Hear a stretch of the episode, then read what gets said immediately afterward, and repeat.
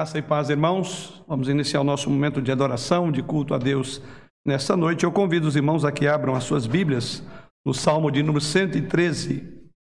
E nós vamos ler este salmo de forma alternada. Quando lerei os versos ímpares e os irmãos lerão os versos pares. Livro dos Salmos, Salmo 113. Convido a, aos irmãos a colocarem-se de pé e aqueles que nos acompanham aí pelas redes Caso queira acompanhar-nos, pode assim fazê-lo mesmo aí em seus lares. Salmo 113. Assim nos diz a palavra do Senhor. Aleluia, louvai servos do Senhor, louvai o nome do Senhor. Bendito seja o nome do Senhor, agora e para sempre. Do nascimento do sol até o ao ocaso, louvado seja o nome do Senhor. Céu,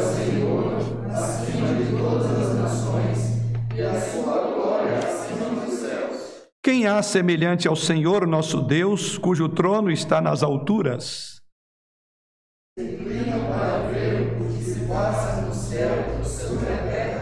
Ele ergue do pó o desvalido e do monturo o necessitado.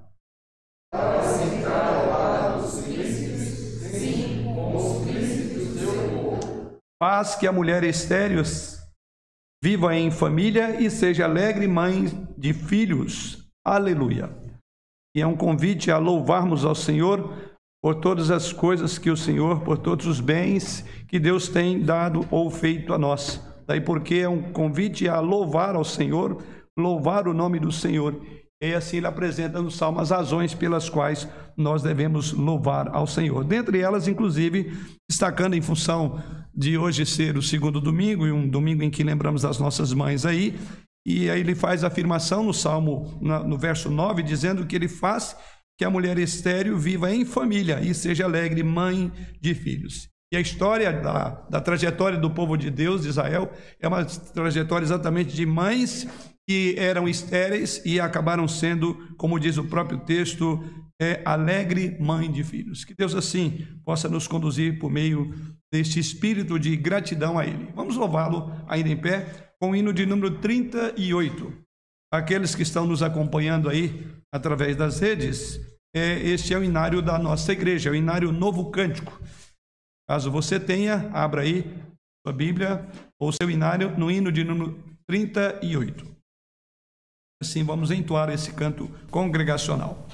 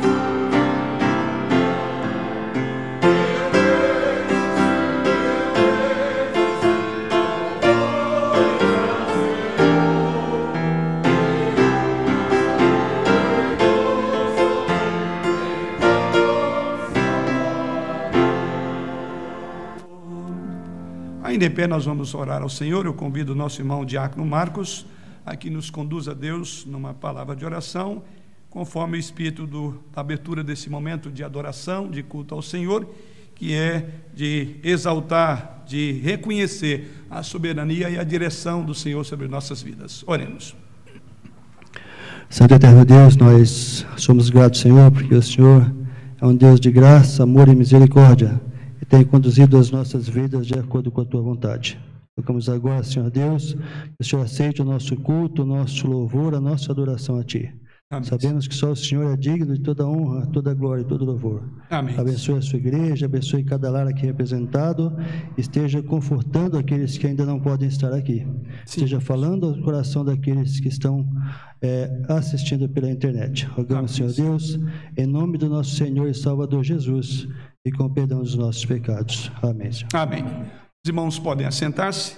Eu convido mais uma vez aos irmãos a que abram suas Bíblias no Salmo 32. Nós vamos ler os primeiros cinco versículos do Salmo 32.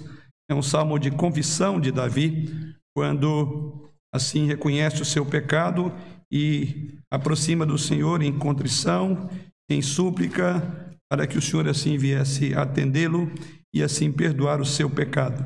E esse é um momento muito importante da nossa adoração ao Senhor, que é o reconhecimento de que não somos dignos de estar perante a um Deus que é santo, que os próprios anjos não sentem-se tão à vontade de permanecer diante de tamanha santidade, como vemos ali na visão do profeta Isaías, ao ponto de cobrirem os seus rostos. É, e assim esse salmo nos remete para um momento muito importante da adoração, que é o reconhecimento de nossos pecados e, ao mesmo tempo, a confissão dos mesmos. E assim nos diz o Senhor através da sua palavra, Salmo 32. Bem-aventurado aquele cuja iniquidade é perdoada, cujo pecado é coberto. Bem-aventurado o homem a quem o Senhor não atribui iniquidade e em cujo espírito não há dolo. Enquanto calei os meus pecados, envelheceram os meus ossos pelos meus constantes gemidos todo dia, porque a tua mão pesava dia e noite sobre mim, e o meu vigor se tornou em sequidão de estio. Confessei-te o meu pecado, e a minha iniquidade não mais ocultei. Disse: Confessarei ao Senhor as minhas transgressões, e tu perdoaste a iniquidade do meu pecado. Esta é a convicção do salmista. Tu perdoaste a iniquidade do meu pecado. Ao mesmo tempo em que ele reconhece que enquanto ele silenciou no peito a confissão, sentiu como que a mão do Senhor estivesse a esmagá-lo, mas era em função dos seus próprios pecados. Mas ao mesmo tempo ele reconhece que Deus é um Deus de misericórdia, é um Deus perdoador, é um Deus que é tardio em irar-se e grande em misericórdia, em benevolência. E esse é o reconhecimento que temos, pois sabemos que assim como Davi, os nossos pecados são pesos provocam gemidos e dores constantes a nós, também reconhecemos que em Deus, o nosso Senhor, nós podemos confessar, nós temos a esperança de que Ele assim nos ouve e nos perdoa. Nós vamos cantar exatamente este, um cântico avulso, para aqueles que estão nos acompanhando aí na internet, é um cântico avulso baseado nesse Salmo 32. É um cântico que trata sobre a confissão de pecados. E em seguida ao cântico, o nome do hino é Enquanto Eu Calei. Creio que os irmãos estão acompanhando aí, ou se não tiver, poderão é, lembrar aí, é um cântico bastante conhecido. Hino, ou melhor, cântico Enquanto Eu Calei, baseado no Salmo 32. Ao final desse cântico, convido o presbítero João para que nos conduza a Deus numa oração de confissão de pecados. Vamos colocar em pé e louvar ao Senhor.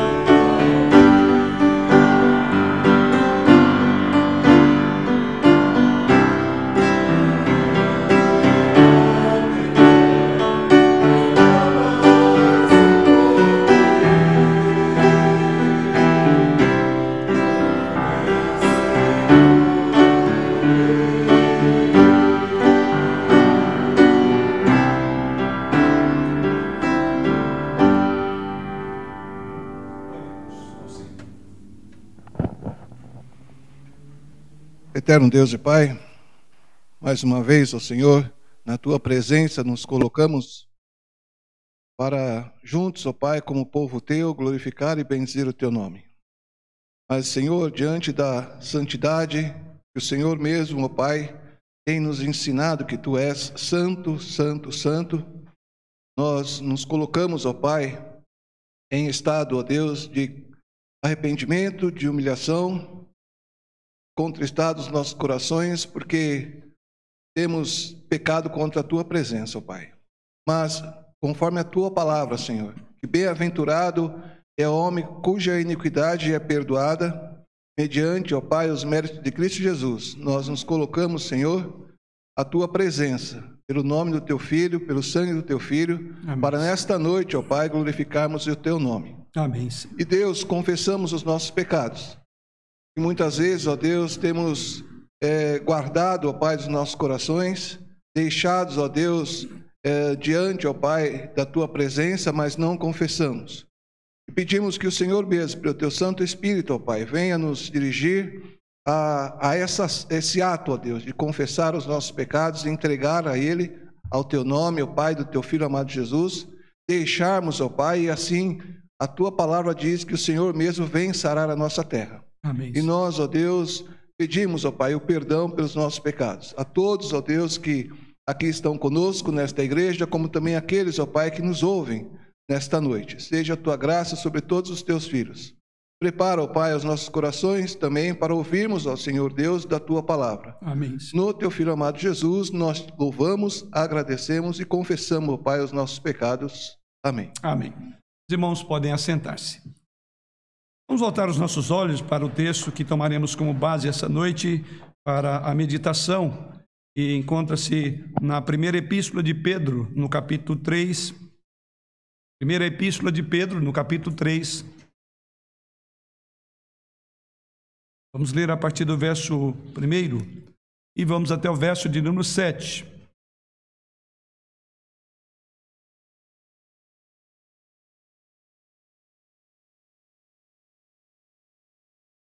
Primeira epístola de Paulo, ou primeira epístola de Pedro, no capítulo 3, a partir do verso 1 até o verso de número 7.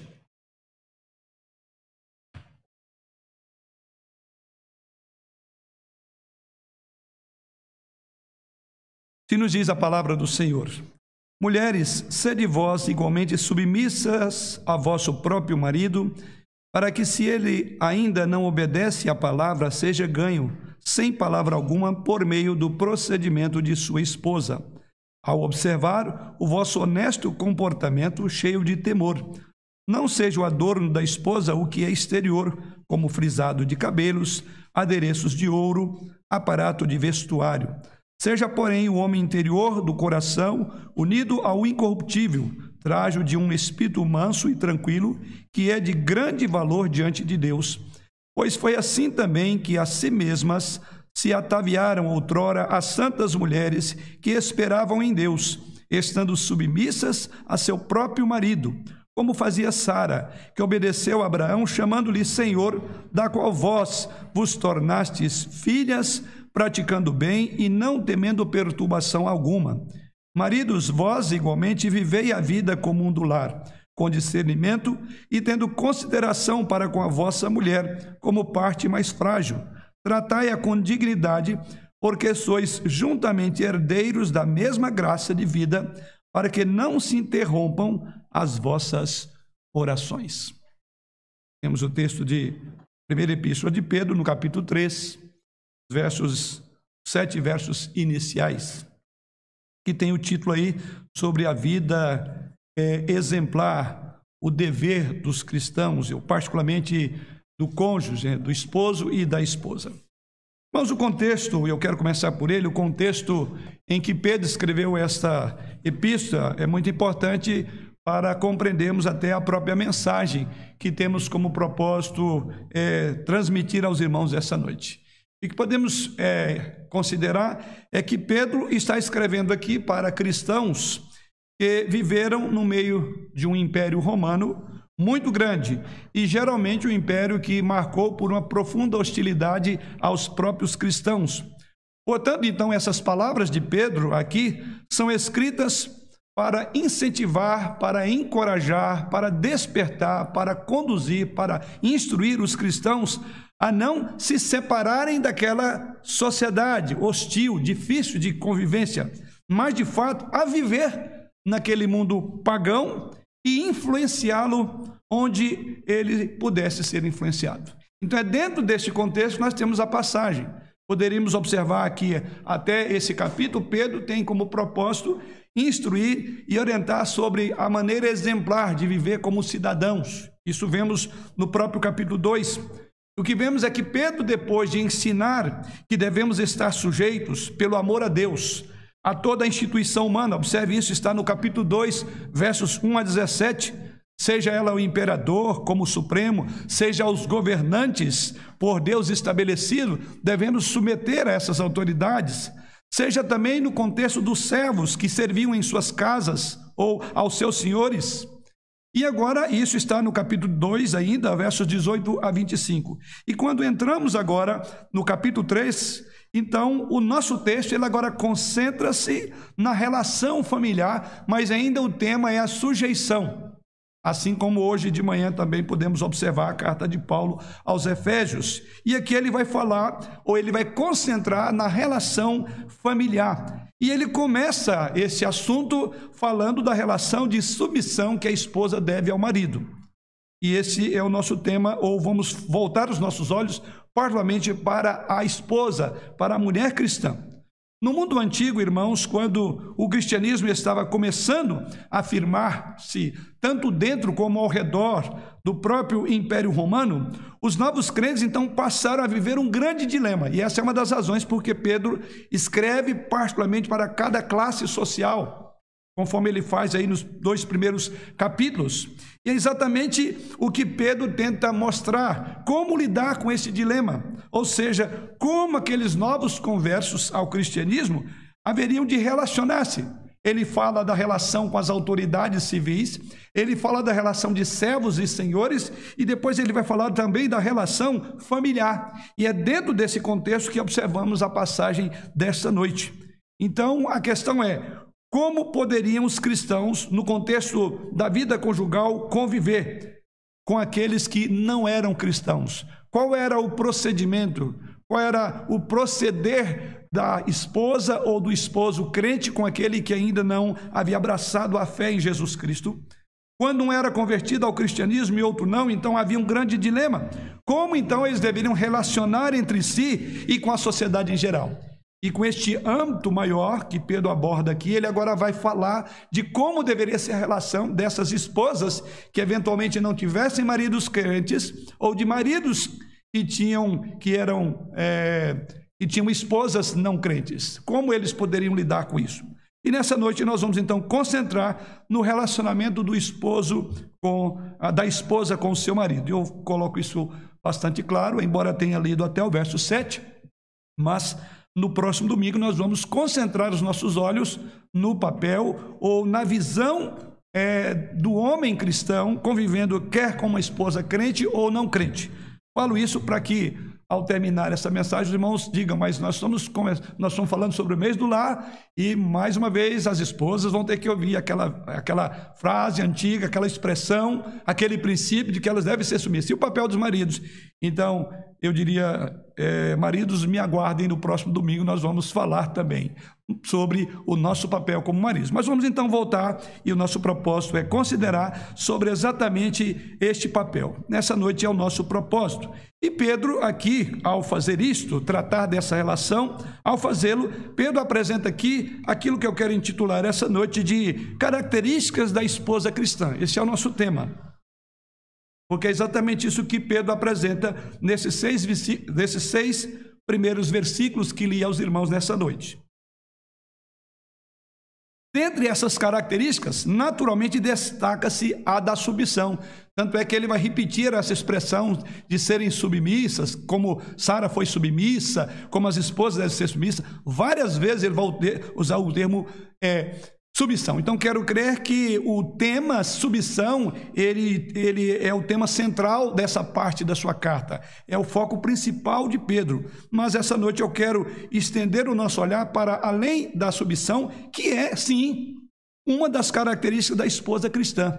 Mas nós vamos observar essa noite outras características que Pedro apresenta sobre a mulher cristã naturalmente com destaque para a própria submissão. Então, o retrato que Pedro, por assim dizer, pinta da mulher cristã é extraordinário. E eu quero examinar inicialmente esse poderoso retrato da mulher cristã que Pedro pinta para nós. E aí ele começa aí no verso de número 5, dizendo: Pois foi assim também que a si mesma, a si mesmas se ataviaram outrora as santas mulheres que esperavam em Deus, estando submissas a seu próprio marido. Talvez o irmão diga, mas o pastor poderia começar logo com a primeira coisa que ele aborda, e o primeiro aspecto que, Paulo, que Pedro aborda é exatamente que as mulheres devem ser submissas a seus próprios maridos. Eu quero inverter a ordem, por assim dizer, é, da nossa da nossa meditação essa noite. Eu não vou começar pela submissão, ela será o nosso último ponto. Mas eu quero começar exatamente para o que Pedro coloca aqui: que outrora essas santas mulheres esperavam em Deus. E aqui está a primeira das características que Pedro descreve que a esposa cristã, que a mulher cristã deve ter, que é ela é esperançosa em Deus. É difícil falar de, de da própria, o próprio conceito de submissão, sem que antes essa mulher confie em Deus. Por isso que eu quero colocar a submissão como um dos últimos pontos, porque nós vemos que essa submissão está dentre outras características importantes, sem as quais a mulher cristã não será submissa segundo o padrão bíblico. E é exatamente isso que Pedro coloca. Ele fala que essas mulheres eram esperançosas.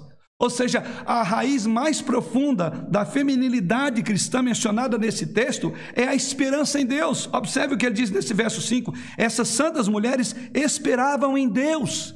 Então está aqui uma grande virtude, uma grande característica da esposa ou da mulher cristã. Uma mulher cristã não deposita sua esperança em seu marido ou em conseguir um marido, mas a esperança dela está em Deus ela não coloca a sua esperança em sua aparência. Aliás, nós vamos ver isso.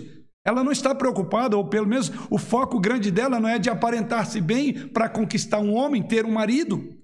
Ela coloca a sua esperança nas promessas de Deus, porque diz que essas santas mulheres esperavam em Deus. Ou seja, o texto diz que essas mulheres ela tinham a sua esperança e a sua confiança no caráter e nas promessas de Deus.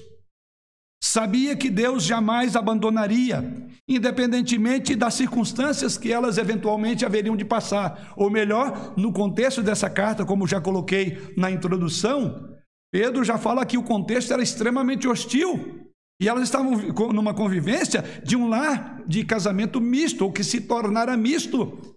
Então elas não depositavam a esperança em que o marido fosse converter, em que o marido entendesse a vida cristã dela, mas diz que a característica dessa mulher que se submete ao seu marido, ou que obedece o princípio bíblico da submissão ao marido, do respeito ao marido, está no fato de que ela espera em Deus, como descrito no próprio texto. Ela tem fé em Deus, ela confia em Deus. Sabe que Deus jamais as abandonará, independentemente das circunstâncias que eventualmente elas possam experimentar. E no contexto, as circunstâncias eram de hostilidade com esses maridos dentro de casa. Então ela é descrita, por exemplo, em Provérbios capítulo 31, verso 25, é nos dito lá, esse tipo de mulher, a força e a dignidade são seus vestidos, e quanto ao dia de amanhã, não tem preocupações. A mulher descrita ali como a mulher de Provérbios, no capítulo 31, é aquela mulher perfeita, quem a achará? Uma das características dela diz lá que quanto ao dia de amanhã não tem preocupações, ou em outras palavras, aquela mulher descrita em Provérbios é uma mulher que espera em Deus, que confia em Deus. Como vemos que a ênfase de Pedro aqui ao falar dessas mulheres que esperavam em Deus, não tinham expectativas quanto aos seus maridos, ou não depositavam a sua esperança, a sua convicção no marido, no entendimento que o marido pudesse ter delas. Ela não se preocupa com o que o futuro poderá lhe trazer, porque essa mulher confia e espera em Deus. Eu diria que esse tipo de mulher descrita por Pedro, ou esta característica dessa mulher descrita por, por Pedro, ela é aquela que desvia o olhar dos problemas, das misérias, dos obstáculos da vida que poderia tornar o futuro dela sombrio, que poderia até obstacular que ela cumprisse o padrão que Deus estabelece. E diz aqui que essa mulher é diferente, ela não olha para isto, ela concentra a sua atenção no poder soberano, no nome soberano do nosso Deus, que governa o céu, a terra e tudo mais. É aqui que essa mulher repousa a sua confiança. Essa mulher aqui descrita é aquela mulher que confia na palavra de Deus, que conhece a teologia da soberania de Deus, de que nada acontece sem que Deus esteja dirigindo e coordenando todas as coisas. Então não temos dúvida de que, dentro do espírito de submissão, que é, é descrito na palavra de Deus para a mulher, se ela não for uma mulher que confia em Deus, realmente ela terá muitos motivos para dizer: Eu não Vou submeter esse meu marido, porque ele não é crente. Ou eu diria até mesmo as irmãs crentes. Elas não teriam motivos, se elas estão esperando pelos maridos e maridos crentes, elas certamente se decepcionariam. Então, grave aí, essa é uma característica extraordinária descrita por Pedro, a característica de ser uma mulher que, de fato, ela confia em Deus, ela é esperançosa em Deus. Ela sabe da soberania de Deus, sabe que Deus, conhece, que Deus cumpre as suas promessas, sabe que Deus é um Deus fiel e ela, e ela certamente confia que Ele estará pronto para fortalecê-la, não importa o que lhe venha ocorrer pela fidelidade de Deus, por confiar em Deus, por ter uma relação com Deus que não mente, com Deus que é fiel, que a, a, fará superar os obstáculos, ela então deposita nisso. Então, observe, queridos, essa é a primeira característica da mulher. Ele está falando de mulheres com raízes bíblicas, ele está falando de mulheres com fé inabalável na bondade soberana de Deus. Sim, se temos este primeiro, primeira característica da mulher cristã, a próxima característica a observar que Pedro coloca aqui, quanto a essa feminilidade cristã, após a esperança em Deus, conforme vemos, outro ponto é o destemor que ela produz nessas mulheres. Ou seja, ela é uma mulher destemida. Os versículos 5, o versículo 5 diz que essas mulheres santas da antiguidade, inclusive referindo-se a Sara, que foi esposa de Abraão, e diz que elas não só esperavam em Deus, e então o versículo 6 coloca algo mais, e no versículo 6 nós lemos lá como fazia Sara, que obedeceu a Abraão, chamando-lhe Senhor, da qual vós vos tornastes filhas, praticando bem e não temendo perturbação alguma. Aqui está essa característica, não temia perturbação alguma. Então é a, é característica de uma mulher destemida. É curioso que no contexto é, em que é colocado Sara, diz que ela chama ele de Senhor. Mas observe que esta obediência que ela prestava a ele não era por temor, porque diz que ela não se atemorizava. A palavra aí é, é praticando bem a ele e não temendo perturbação alguma. Ou seja, ela não era coagida, ela não obedecia a Abraão porque ela e que, da qual ela chamava de Senhor, porque ela devia uma subserviência temerosa. Ela ficava preocupada. Então, uma coisa remete à outra. Se essa mulher cristã tem como a sua primeira característica exatamente a esperança, é com base nessa esperança então que ela não tinha temor. Ela era uma mulher destemida, e essa é a próxima característica que vemos descrita por Pedro aqui no versículo. Então eram as santas mulheres.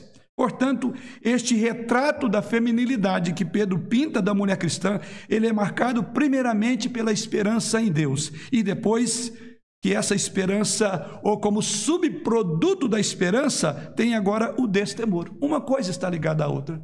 Por confiar em Deus e não nas circunstâncias, por temer a Deus e não ter medo do marido, então, diz o texto, ela fazia isso é, sem, é, ou destemida, a presença de esperança na invencível soberania de Deus expulsa necessariamente o medo.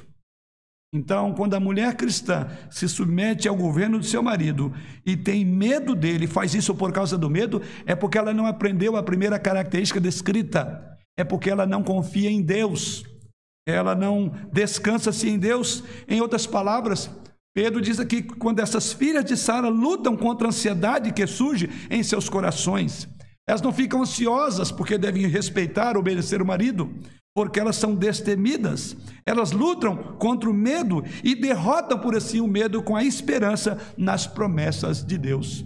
E é por isso então que Pedro, ao relembrar a posição de Sara, diz que ela não temia perturbação alguma. Na área do aconselhamento, essa é uma expressão muito comum que usamos é, sobre administrar temor de, dos homens em relação ao temor de Deus. Então eu diria que Sara era uma mulher que não temia homens, ela não tinha temor de homens, mas o temor que ela tinha a Deus fazia ela ser uma serva, uma, uma que se submetia ao governo de Abraão sem qualquer tipo de medo de Abraão porque o texto diz é, não temendo perturbação alguma. A presença da esperança, como vemos aqui de Sara, é que fazia ela ser submissa ao seu marido. As mulheres cristãs maduras sabem que seguir a Cristo significará sofrimento. E aqui Não me refiro especificamente àquelas que eventualmente têm os seus maridos que ainda não compreendem o Evangelho de Jesus Cristo, que não foram quebrantadas pelo poder da palavra. Mas eu quero colocar essa expressão em termos gerais. Toda mulher cristã madura sabe e que, que a sua vida piedosa, uma vida justa, significará de alguma forma algum tipo de sofrimento. Mas elas creem na promessa elas não estão preocupadas com isso, elas creem na promessa. Como a carta de Pedro é uma carta para orientar, para encorajar aqueles que estavam sendo oprimidos dentro do grande império romano, oprimido pelos pagãos, então Pedro vai abordar sobre isso em outras partes da sua carta. 1 Pedro mesmo, capítulo 3, no verso 14, o apóstolo Pedro diz lá: Mas ainda que venhais a sofrer por causa da justiça, bem-aventurados sois, não vos, olha a palavra aí, amedronteis, destemor. E aqui Pedro está falando no contexto geral da sociedade na qual esses crentes estavam envolvidos. E ele diz: Não vos amedronteis, portanto, com as suas ameaças, nem fiqueis alarmados. A própria carta de Pedro é exatamente para encorajar. Encoraja, sim, uma mulher cristã cuja característica é ser destemida. Mas Pedro prossegue essa mesma ideia, ainda na primeira carta, no capítulo 4, no versículo 19, ele por isso também os que sofrem segundo a vontade de Deus, encomendem a sua alma ao fiel Criador na prática do bem. E não há dúvida que são muitos aqueles que sofrem por viverem segundo a vontade de Deus. E esses que assim fazem, diz o apóstolo Pedro, que encomendem a sua alma ao fiel Criador, que tenham em segurança a sua vida mais preciosa, a sua alma, nas mãos do Senhor. E ele prossegue dizendo: na prática do bem, ou seja, não deixem de fazer o bem. E aqui então está esta característica. É exatamente isso que as mulheres cristãs faziam. Elas confiavam suas almas ao Criador fiel, elas esperavam em Deus, elas triunfavam sobre o medo, como fez Sara, o exemplo trazido pelo apóstolo Pedro. Isso leva-nos a uma terceira característica do retrato dessa mulher, de Pedro, dessa mulher que tem essas características, um foco agora dela. Qual será o seu foco? Então, em terceiro lugar, ela tem o seu foco no adorno interno. Então, é uma mulher esperançosa em Deus, é uma mulher que destemida, e terceiro, é uma mulher cujo foco é no adorno interno. Isso leva então à terceira característica desse retrato que Pedro pinta sobre a mulher cristã. Veja o que ele diz no verso 5: Pois foi assim também que a si mesmas se ataviaram outrora as santas mulheres. Este adorno que Pedro coloca aqui no capítulo, no versículo 5, ele remete ao adorno descrito no versículo 3 e 4. Quando ele então diz: Pois assim foi que essas mulheres se ataviaram outrora, de que forma elas se ataviaram na outrora? outrora? Vamos voltar então aos versos 3 e 4. E ele assim diz: Não seja o adorno da esposa o que é exterior, como frisado de cabelos, adereços de ouro, aparato de vestuário. Seja, porém, o homem interior do coração unido ao incorruptível, traje de um espírito manso e tranquilo, que é de grande valor diante de Deus. E ele diz: Pois foi exatamente isso, foi esse tipo de vestimenta que as mulheres outrora é, se vestiam. E o que essas mulheres vestiam no contexto de Pedro? As mulheres do primeiro século, no contexto em que essa carta foi escrita e já colocado inicialmente, elas não tinham participação na vida pública, nem acesso ao trabalho fora do lar. Vale a pena ressaltar isso. Então, essas mulheres, principalmente as mulheres ricas, gastavam seu tempo com coisas fúteis. E muitas delas investiam toda a energia em cuidar do exterior, em cuidar de sua beleza exterior, relegando a uma posição de descaso o cultivo da beleza interior. E Pedro certamente tem isso em mente quando ele vai falar às mulheres cristãs. Quem sabe muitas delas vieram da alta sociedade que ainda continuava ou que tinha esse legado absurdo, né, da vida banal, da vida fugaz, de uma vida voltada para a extravagância, para o prazer, para é, é, é, revelar a sua beleza exterior. E Pedro então chama a atenção dessas mulheres agora crentes, essas mulheres cristãs, e ele diz: vocês não imitem este modelo. É claro que com isso Pedro não está incentivando as mulheres cristãs a serem relaxadas com a sua apresentação pessoal, em hipótese alguma. Deve haver um equilíbrio entre o cultivo da beleza interior com a manifestação graciosa do exterior. Aliás, a mulher virtuosa, já citei, e volto a falar dela aqui novamente, no versículo 30, ou seja, aquela mulher virtuosa do capítulo 31, diz lá que ela tinha um bom gosto para se vestir e diz que ela cuidava bem do corpo, mas diz o texto lá que ela entendia que a beleza interior não poderia de forma alguma sobrepujar a beleza exterior, a beleza física, pois esta, a física, haveria de passar, enquanto que a beleza interior ficaria. E assim é dito lá em Provérbios 31, 30: enganosa é a graça. E vã a formosura, mas a mulher que teme ao Senhor, essa será louvada. Então aqui há uma mulher equilibrada. É uma mulher que cuida da casa, é uma mulher que cuida de si mesma. Mas diz aqui, a conclusão é de que a graça, a beleza, a formosura vai passar. É enganosa, mas o temor a Deus, essa mulher será louvada. E é exatamente esse ponto que Pedro trabalha aqui. As mulheres cristãs precisam adornar, ou melhor, no contexto dessa carta, essas mulheres cristãs precisavam adornar mais o seu corpo mais, melhor dizendo, a sua alma do que o seu próprio corpo. Elas deveriam adornar muito mais ou preocupar-se muito mais com os enfeites não do corpo, que seriam destruídos, que a traça poderia corroer, mas a graça de Deus. É isso que elas deveriam concentrar-se. E assim, como diz o texto de Provérbios, essa mulher seria louvada. Então, o que vemos aqui que essa mulher que Pedro coloca aqui tinha essa característica de não ter o foco no adorno interno, mas é externo, mas sim no externo, no interno. Pedro orienta então essas mulheres cristãs sobre o perigo dos excessos. Ele não estava dizendo que elas deveriam ser desleixadas, mas deveriam ser equilibradas, porque as mulheres que Pedro descreve aqui eram mulheres equilibradas, eram mulheres que não ficavam com foco apenas no externo, mas estavam muito preocupadas com o interno. É curiosa a palavra que Pedro usa no versículo 3. No versículo 3, ele diz: Seja, porém, o homem interior, coração, desculpe, verso 3, não seja o adorno da esposa. Esta palavra adorno aí, que Pedro usa, ela é traduzida por adorno, poderia significar, ou poderia ser traduzida literalmente como cosmo, de onde vem o termo adorno. O universo é, é um universo ordenado. O cosmos seria então a ordem das coisas perfeitas criadas por Deus. A perfeição, a beleza da criação de Deus e aí foi traduzido como adorno, que vem da palavra grega cosmo. Significa literalmente a ordenação de Deus em oposição ao caos. Então a palavra cosmético, e aí eu creio que as irmãs que estão nos ouvindo nesta hora conhecem muito bem esse termo, a palavra cosmético tem a sua fundamentação, a sua origem nesse termo que Pedro usa aqui é a questão do adorno, ou seja, da beleza, daquilo que é ordenado, daquilo que é belo. Pedro então está orientando a usar esta palavra as mulheres cristãs a não colocarem toda a sua atenção, toda a sua preocupação nos adereços exteriores, mas cultivar, desculpe, cultivarem a beleza interior.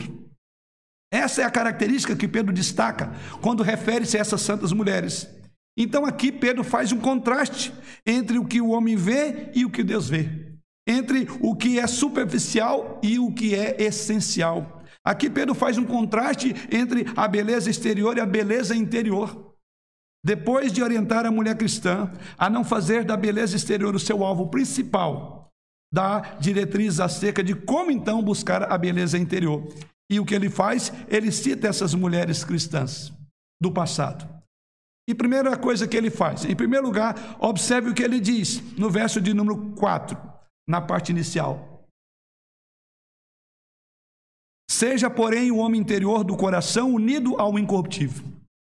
Então, qual é o padrão e a característica dessa mulher que ora, olha para o interior? A primeira coisa é que a mulher cristã deve cuidar mais do coração do que da aparência.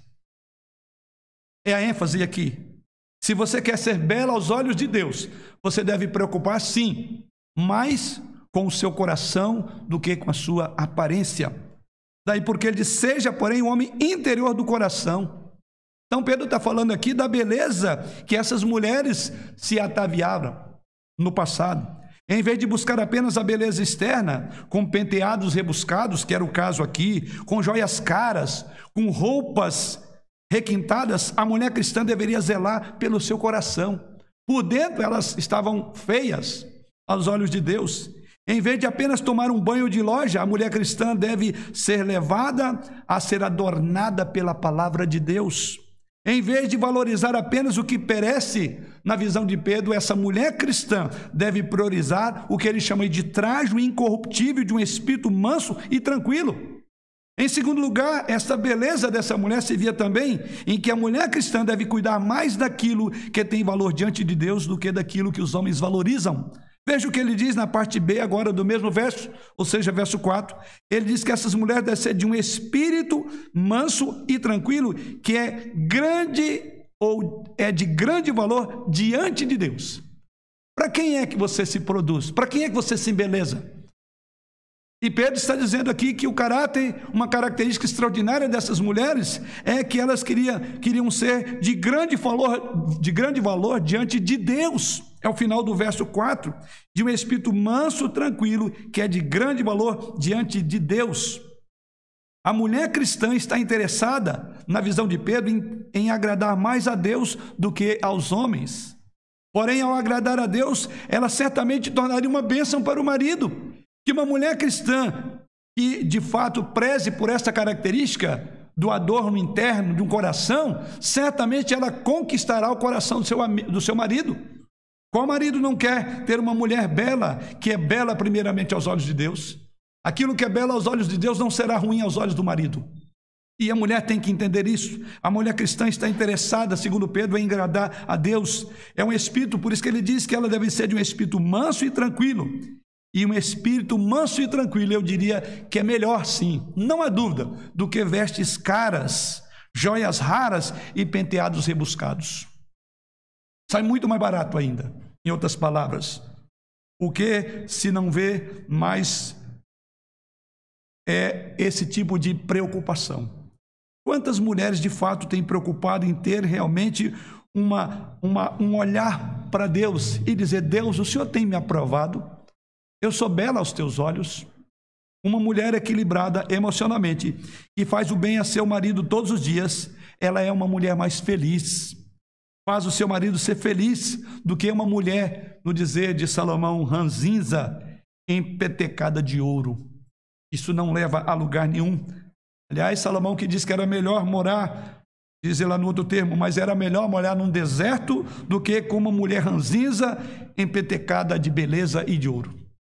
Salomão estava e Salomão teve várias mulheres, várias, e ele chegou a essa conclusão. Certamente ele poderia escolher em seu harém as mulheres mais belas da época. E ele chegou a, a esse entendimento que é terrível viver com a mulher bela aos olhos dele, porém rixosa, uma mulher de difícil trato. E Pedro diz que a mulher cristã deve ter como sua característica o adorno interno. Os adereços exteriores jamais podem segurar um casamento. A beleza exterior jamais sustenta um casamento. Coisas não fazem cônjuges felizes. A beleza interior de uma mulher tem muito mais valor do que todas as joias, do que todos os seus vestidos, do que toda a sua maquiagem que ela possa ter, ou até um retoque que ela porventura queira dar no seu corpo. É curioso como as mesmas mulheres ou mulheres que estão preocupadas em aparentar-se melhor para os seus maridos, ou como costuma-se dizer, serem vistas por outras mulheres, que alguns dizem que as mulheres elas se vestem não para o marido ou para os homens, mas para outras mulheres, seja como for, a, a dinâmica que está no coração da mulher, que eu não entendo, é, eu ouço falar, o fato é que isso não vai levar a lugar nenhum. O fato é que, segundo diz o próprio texto bíblico, precisa de ter um espírito manso e tranquilo, precisa fazer a lipoaspiração do ego, e não do corpo, mas sim da alma.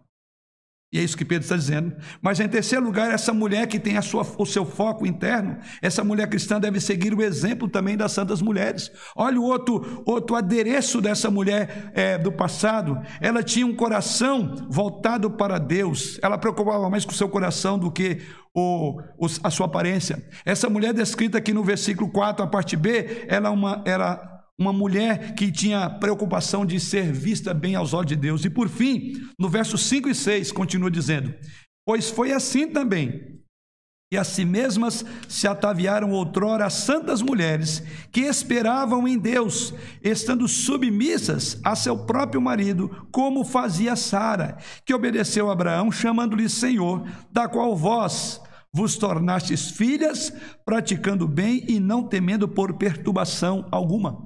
Observe na fase inicial dessa, desse texto, Paulo diz, Pedro diz: essas santas mulheres, referindo a essas mulheres do passado, embora não fossem perfeitas, deixaram um importante legado do mundo da sua época. A mulher cristã deve então ataviar-se da mesma forma. Aqui Pedro diz que elas devem ser um modelo a ser seguido e elas não eram perfeitas, todas elas falharam.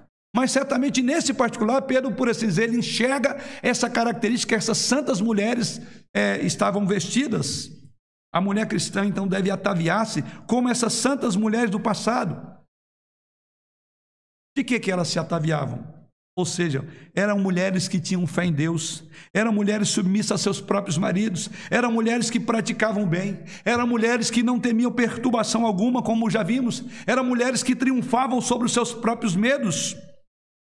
Matthew Henry, que é um comentarista, ele afirma dessa passagem dizendo que essas santas mulheres descritas aqui tinham menos conhecimento e menos exemplos que as encorajassem, mas em todas as épocas praticaram esse dever. E ele conclui dizendo: por isso, o seu exemplo é obrigatório para a mulher cristã dos dias atuais.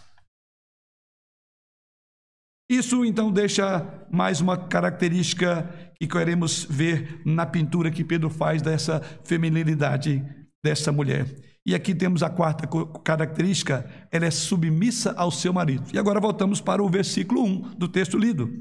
Mulheres, sede vós igualmente submissas a vosso próprio marido, para que se ele ainda não obedece à palavra, seja ganho sem palavra alguma, por meio do procedimento de sua esposa. Primeiro, essa mulher tem esperança em Deus, como sua característica. Segundo, leva ela então ao destemor diante do futuro, daquilo que o futuro possa lhe trazer. E isso leva então ela a ter uma tranquilidade e mansidão de espírito. Então ela vai olhar para o interior e não para o exterior. E finalmente esse espírito se expressará numa atitude de submissão ao seu marido, como diz o verso já lido. Veja lá no verso 5: Mulheres, sede vós, onde Pedro vai repetir a mesma ideia, mulheres, sede vós igualmente. Então ele fala de todas essas características das mulheres do passado, e ele diz um outro ponto em que vocês devem seguir essas mulheres, porque ele afirma no verso 5, é, no verso 1, sede vós igualmente submissa a vossos próprios maridos. E no verso 5, pois foi assim também que a si mesmos se ataviaram outrora as santas mulheres que esperavam em Deus, no fim aí, diz aí, estando submissas a seu próprio marido. E aqui temos a última característica, que é essa submissão dessa mulher.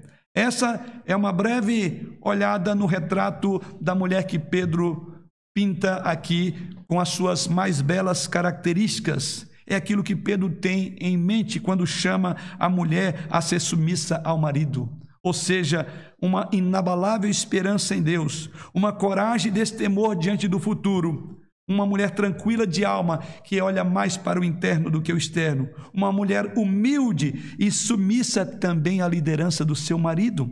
É uma grande tristeza quando abordamos o tema submissão e ter que explicá-lo. O próprio fato de eu demandar um tempo agora nesse último tópico é uma expressão clara da primeira afirmação que eu quero colocar quando trata de submissão. Ou seja, é, é triste. E ainda hoje, na sociedade pós-moderna, e eu vou incluir mesmo na igreja, os diferentes e complementares papel ou papéis de liderança bíblica para o marido e de submissão bíblica para a esposa sejam tão desprezados e ainda no contexto da igreja, ou mesmo simplesmente ignorado, essas duas, esses dois pontos. Algumas pessoas simplesmente consideram que isso é uma sobra de uma subcultura cristã do primeiro século. Então, isso não tem nada a ver com o mundo pós-moderno. Outros distorcem e usam mal esses dois termos, a questão da submissão da mulher e o governo e autoridade do marido. É lamentável isso. Mas a verdadeira liderança e a submissão, ela está aqui muito bem pintada por Pedro. Então vamos ponderar um pouco neste aspecto da nossa mensagem. Primeira coisa, então, em função de tantas distorções que o tema submissão tem trazido, de tanto desconforto que alguns sentem ao falar sobre esse assunto, como se fosse coisa, como eu disse, do passado, retrógrada, que não tem valor, um absurdo eu quero então dedicar um primeiro momento nesse tópico aqui a falar do que não é, em função exatamente dos equívocos sobre submissão da mulher. Então eu quero primeiramente abordar sobre o que não é a submissão. Ou seja, aqui Pedro apresenta, podemos olhar que são seis coisas que Pedro não ensina sobre submissão. Quais são essas coisas que Pedro não ensina do que seja submissão? Ou o que não é submissão. Primeiro, submissão não significa concordar com tudo que o seu marido diz. Muitos estão equivocados sobre o que é submissão. E um dos grandes equívocos é isso. Ah, então eu tenho que concordar, se eu sou uma mulher submissa, eu terei que concordar com tudo que o meu marido diz? Não é isso que Pedro está ensinando. Você pode ver isso no versículo 1. Veja no texto, ela é cristã e ele não. Aqui nós estamos falando de um marido, de um casamento que se tornou misto. Mulheres, sede vós igualmente submissas a vosso próprio marido, para que se ele ainda não obedece à palavra. Então, uma mulher não pode concordar com tudo que o marido diz, uma vez que ele não tem os mesmos padrões e valores. Então, Pedro não está ensinando isto ele tem um conjunto de ideias sobre a realidade do mundo, o que chama de cosmovisão, e a cosmovisão dele tem que ser reinterpretada à luz da graça de Deus no seu coração, que transforma para fazê-lo entender os padrões de valores de Deus. E este homem aqui não tem isto. Por isso então que Pedro está dizendo, ela tem uma outra visão. Pedro então chama de submissão ou melhor, Pedro, ao chamar ela à submissão, assume que ela não se submeterá à visão de vida do seu marido, da coisa que é mais importante do mundo, ou sobre Deus. Qual a visão que ele tem de Deus? Portanto, submissão não pode significar submeter-se a tudo o que o marido pensa. E o maior tema, Deus. Porque você, mulher cristã, tem uma visão de Deus e ele tem outra. Mas um segundo equívoco, um segundo erro, o que não é submissão. Submissão, em segundo lugar, não significa deixar o seu cérebro ou sua vontade no altar do casamento. Submissão não significa deixar o seu cérebro ou a sua vontade no altar do casamento. Não é a incapacidade ou falta de vontade de pensar por si mesma. Aqui está uma mulher que ouviu o evangelho de Jesus Cristo a qual Pedro está falando, ela pensou sobre esses valores, ela avaliou as reivindicações que a verdade de Jesus impunha sobre a vida dela, que tinha que ser uma mulher diferente. Essa mulher é descrita que ela aprendeu em seu coração a beleza e o valor da obra de Jesus Cristo. Ela escolheu Jesus Cristo, ela tem Jesus Cristo como seu Senhor e seu Salvador. Ao passo que o marido dela também ouviu Caso contrário, Pedro provavelmente não diria. Volto mais uma vez ao verso de Nunu. Ele diz: se ele ainda não obedece à palavra. Então, o que ela está dizendo aqui que é aquele que ouviu também a palavra, ou seja, ele ouviu a palavra, ele pensou nisso e ele não escolheu a Cristo. Ou ele não tomou uma decisão por Cristo. Já ela pensou, foi moldada, convencida e convertida a Cristo. E Pedro então não diz para ela se retirar desse compromisso. Então, esse é o segundo equívoco, ou é o que Pedro não ensina. Não deixe o seu cérebro ou a sua vontade no altar do casamento. Isso não é submissão. Mas vamos a um outro erro. Submissão, em terceiro lugar, não significa evitar todo esforço para mudar o marido. Submissão não significa evitar todo esforço para mudar o marido.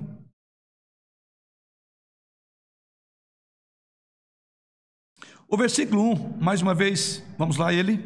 Mulheres, sede vós igualmente submissas a vosso próprio marido, para que, se ainda não obedece à palavra, seja ganho sem palavra alguma por meio do procedimento de suas esposas. E por que que afirmamos que não é uma não esforçar para ganhar o marido? Porque o objetivo é exatamente o contrário que Pedro diz aqui. Ele diz que através desse procedimento, desse padrão de conduta, elas ganharão o marido para Cristo, ou é um meio pelo qual Deus pode operar na vida dele. Agora, se você é um tipo de mulher que não se importa com a palavra de Deus, você até pode dizer que submissão deve significar tomar o marido como ele é e não tentar mudá-lo. Se você for uma mulher que não conhece a palavra de Deus, eu diria que você estaria no caminho certo. Mas se você conhece a palavra de Deus, se você crê na palavra de Deus, você concluirá que a submissão, de forma paradoxal, às vezes é uma estratégia para mudá-lo. Aqui Pedro está dizendo: use a submissão como estratégia para ganhar o seu marido. O que Pedro está falando é você não fica gastando tempo, tagarelando, falando. Mas ele está dizendo: não perca a oportunidade. Porque enquanto ele observa, talvez você fala muito e isso não vai funcionar. Mas viva um padrão, mostre Cristo para ele. Se ele não consegue ouvir falar de Jesus, se não consegue ouvir um texto, se ele não vem para a mesa para orar com você, se ele não é, coloca os planos da família dentro da perspectiva da oração, ele diz: faça você sozinha. Mostre Jesus andando dentro da casa. Ele não vai resistir Jesus diante dele. Ele pode resistir sua fala, ele pode mandar você calar a boca. Ele pode dizer: Eu não quero que você leia a Bíblia, eu não quero que você ore. Sim, mas ele não tem como é, dizer que você não pode ser, ou apresentar, ou mostrar Jesus para ele.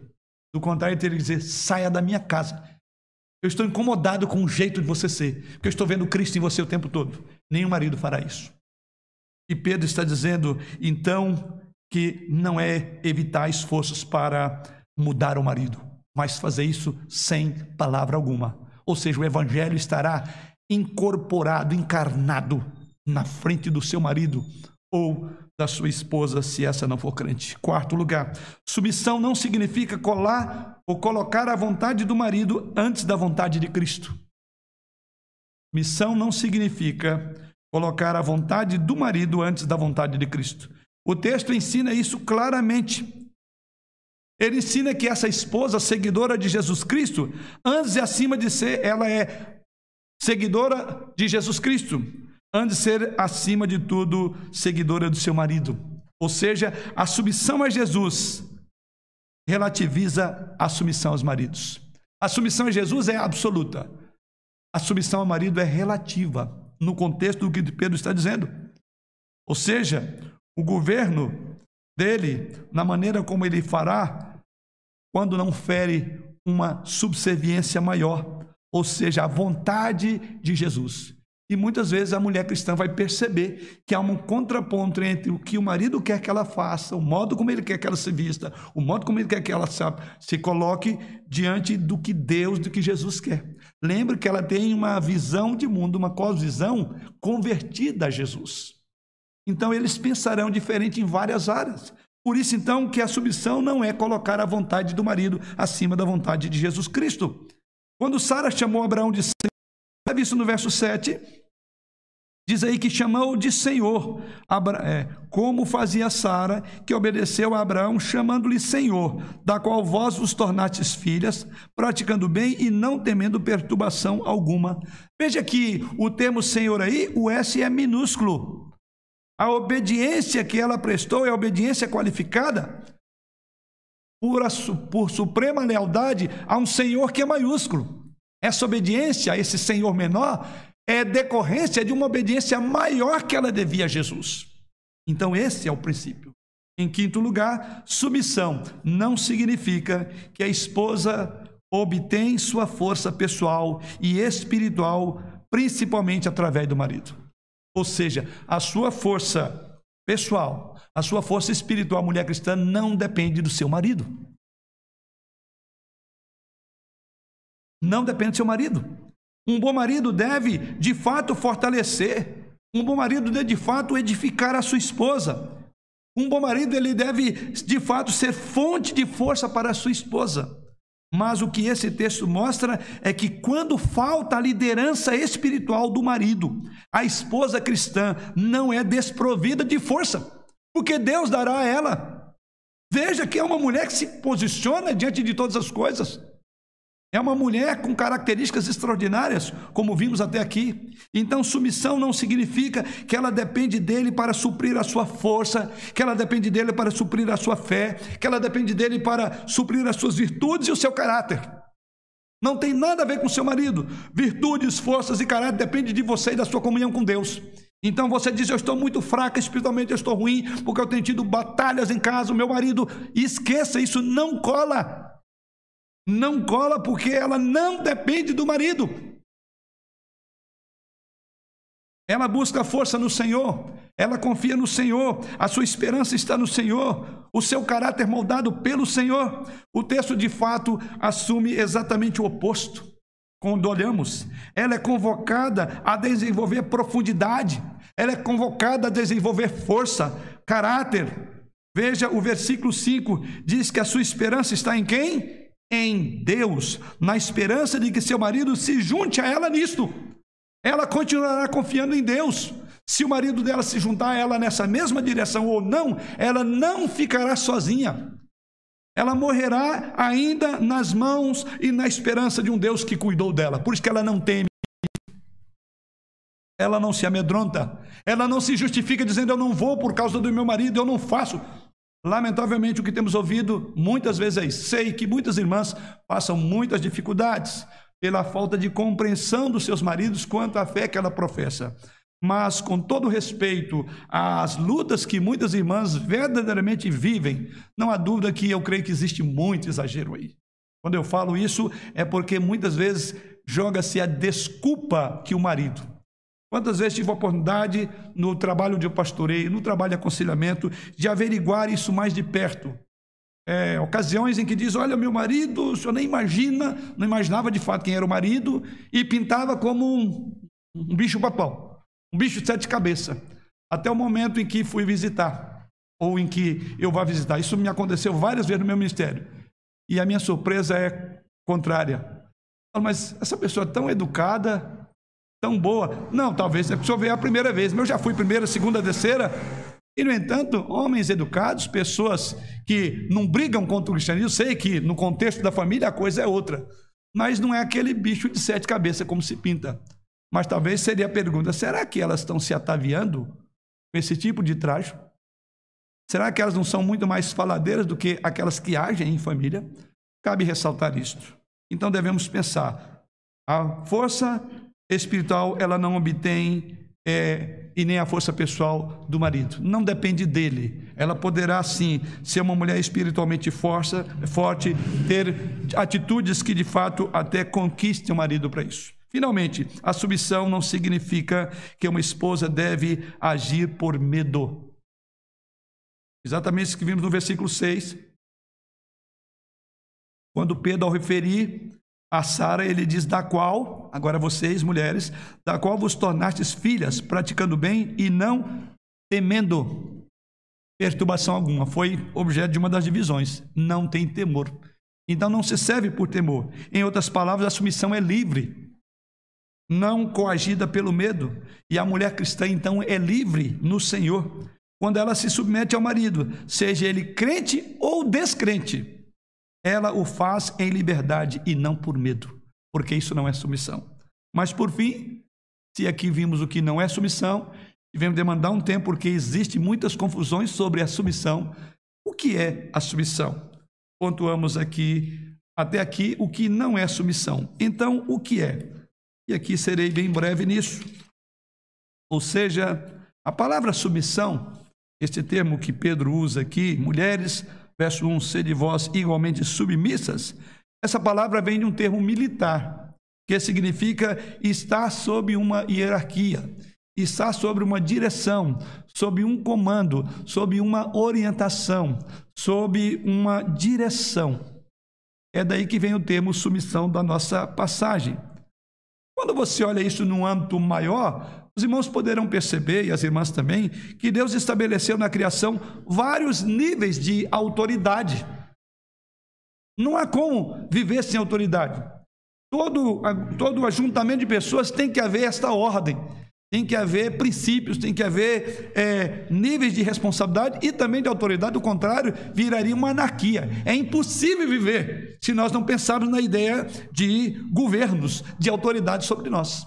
Duas pessoas falando, geralmente uma tem uma proeminência em relação à outra na fala até. É comum isto. E é exatamente isso que essa ideia traz desse termo. Deus estabeleceu isso no próprio ato criador de autoridade. A Bíblia diz que Deus é o cabeça de Jesus Cristo. Também nos ensina que Cristo é o cabeça de todo homem e o homem é o cabeça da mulher. É um princípio natural. A, ideia de submissão não é então de inferioridade. Ideia de submissão não tem a ver com competição ou rivalidade é uma vocação, é uma missão a ser desempenhada dentro de papéis que o casamento exige para uma boa convivência, para poder frutificar, para poder existir, porque se não tiver isso, vira bagunça. Ninguém sabe quem manda, ninguém sabe quem tem a palavra final, ninguém vai dizer a responsabilidade foi deste ou daquele. Então não há responsabilização se não houver um governo, e a família tem um governo. E nesse governo cabe à esposa, no dizer de Pedro, ser submissa a mulher foi criada por Deus para ser, diz as Escrituras, uma auxiliadora idônea, ou seja, aquela que olha nos olhos, aquela que corresponde ao homem de forma física, emocional e espiritualmente. Então, a mulher, não, a palavra de Deus não coloca no ato criador uma diferença entre homem e mulher. Coloca assim diferença de funções, mas diz que é um par que lhe seria igual. Então ela corresponde física, emocional e espiritualmente ao homem. Aliás, na semana que vem veremos isso elas são tratadas porque são dignas da mesma é, é, do mesmo cuidado. Veja o que Pedro diz quando vai falar aos maridos: maridos, vós igualmente vivei a vida comum do lar, com discernimento e tende consideração para com a vossa mulher, como parte mais frágil. Tratai-a com dignidade. E olha porque ele diz: porque sois juntamente, não há diferença, herdeiros da mesma graça de vida. Somos colocados no mesmo nível então é dentro desse espírito que a mulher ela cumpre um papel extraordinário no governo soberano de Deus do seu lar, que é o respeito, que é a submissão ao marido. O homem e a mulher foram feitos pelo mesmo Criador, foram feitos da mesma imagem, a imagem e semelhança do nosso Deus. Homem e mulher são um em Jesus Cristo. Nós não estamos falando de diferenças no sentido de que inferioridade, mas de complementação, para que haja governo, para que haja organização, para que de fato a família possa subsistir. E onde isso não existe, famílias quebram, se matam, se destroem. Veja a importância desse papel, querida irmã, que você desempenha para que o seu lar permaneça de pé. Submissão. Então, quero fechar. Submissão, então, é o chamado divino de uma esposa para honrar e afirmar a liderança de seu marido. Sim, de ajudar a realizar de acordo com os dons que ele tem. Sim, submissão é a disposição de seguir a autoridade do marido e a inclinação de ceder à liderança dele. Submissão é uma atitude que diz: querido, eu estou encantada por ver você tomar a iniciativa da nossa família. Você dirá: fico feliz quando você assume a responsabilidade pelas coisas e você lidera isso com amor. Não floresço no relacionamento quando você é passivo e tenho que garantir a família que a família funcione. É isso que é ser submissa. É fazer seu marido ser aquilo que você mais quer que cuide, que pastoreie, que lidere com amor. Mas a submissão também, ela não segue ao marido no pecado. O que dizer? O que diz então a submissão numa situação como essa? No momento de pecado, a submissão também dirá: Me entristece, querido, quando você se aventura em atos pecaminosos e quer me levar com você. Você sabe que eu não posso fazer isso. Não tenho vontade de resistir a você. Pelo contrário, eu floresço muito mais quando posso responder com alegria à sua liderança.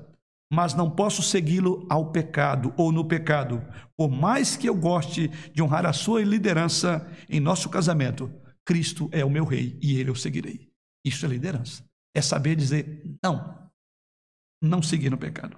Concluindo, irmãos, Vimos então as características da esposa cristã. Vimos que a característica descrita de, por, por Pedro é que ela é uma mulher, primeiramente, esperançosa em Deus. Ou seja, essa mulher, com essa característica, é uma mulher que tem fé em Deus e confia no seu caráter e em suas promessas.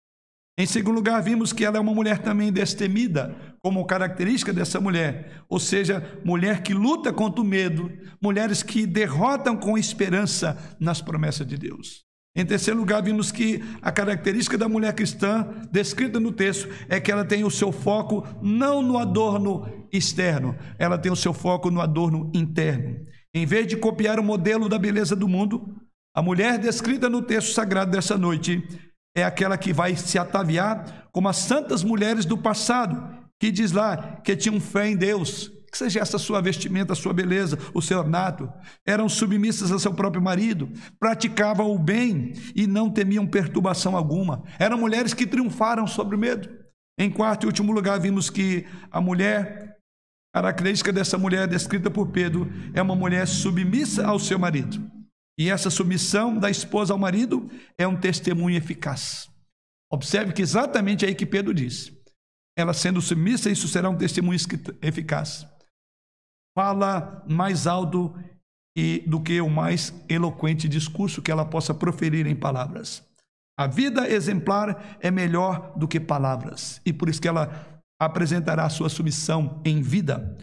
O mais eficiente método de evangelização dentro do casamento, querida irmã, é o testemunho irrepreensível. Sendo assim, então, a esposa deve compreender o seu papel na submissão, de acordo com as normas das Escrituras. E quando ela assim o fizer, ela encontrará realização completa no seu marido. Que Deus assim abençoe-nos. E em especial, que cada irmã que tem servido ao Senhor ao longo dos anos, ou ainda recentemente tem vindo para o cristianismo, que essas características se vejam na vida de cada uma das nossas irmãs, para que assim os nossos lares de fato sejam felizes, para que de fato os maridos se alegrem, porque não há um marido, seja ele crente ou até mesmo não crente, que não queira ver essas características descritas por Pedro na sua carta esta noite. E ao Senhor seja dada a glória e a Ele também busquemos a direção para cumprirmos com aquilo que Deus requer de cada um de nós.